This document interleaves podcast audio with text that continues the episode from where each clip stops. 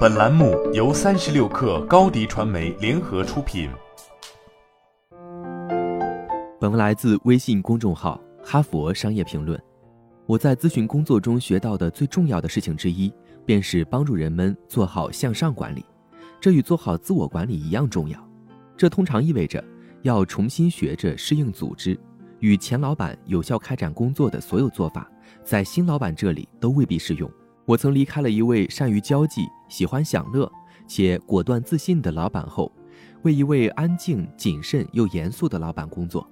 我的性格没变，但我要改变习惯，调整行为，重新学着适应一切。要提升与新老板相处并有效工作的能力，没有捷径或简单公式可以套用。提出正确的问题会大有裨益。以下七个问题可以帮你更好地理解老板，互相沟通。一，我应该与团队之外的哪些人多交流？尽管如今组织更多以人才为中心，以业绩为基础，老生常谈依然有效。你认识谁，往往比知道什么更重要。这就是办公室政治重要的原因。如果能迅速掌握支配新团队或组织中社交关系的潜规则或非正式关系网。你便能提升自己的影响力。老板是提供这类信息的理想人选。二，你善于哪种沟通方式？许多人都不确定自己近期的工作状态：居家办公、回办公室，还是以某种方式混合办公。有鉴于此，以灵活的方式与老板沟通非常重要。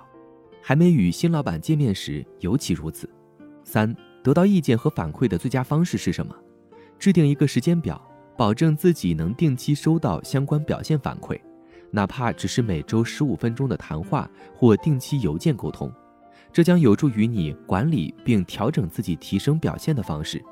四，我应如何支持团队提升组织价值？这个问题将帮助你厘清自己的职责，与老板建立起一致的期望目标，并有效地对工作任务和努力方向进行优先级排序。管理者往往不会明确阐明首要任务，解释对下属的期待，或明确解释工作内容。迅速了解这些，可以帮助你完成最重要的工作。五，换作是你，你会怎样做？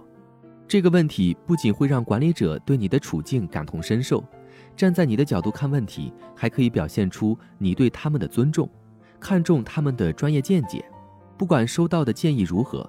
这都能让你与老板建立起良好的关系，进一步加深你对管理者思维、感受和行为方式的理解。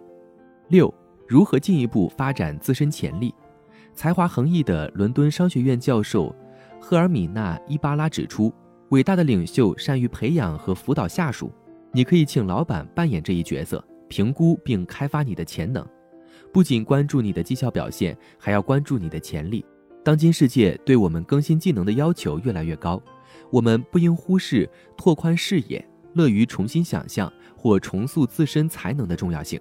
顺带一提，这个问题还能明确升职与发展的现有标准，帮助你制定更为客观务实的发展规划，并且可以让你知道管理者的真实想法。七，是否可以做得更好？入职几周后提出这个问题，可以促使老板对你提供重要指导。帮助你更加接近老板预期。许多管理者会努力避免冲突，并保持积极士气，因此难以给出负面评价。这种寻求反馈的措辞可以帮助他们更加注意你的改进空间。同时，这个问题表明，即使当前表现良好，你仍然希望了解自己可以改进的地方。最后还有一点，每个人都是独一无二的，你和你的老板也不例外。以上问题可能不完全适用于你的情况以及不断发展的关系，但整体原则依然如此。如果你能更好地管理与老板之间的关系，便能更快走向职场成功。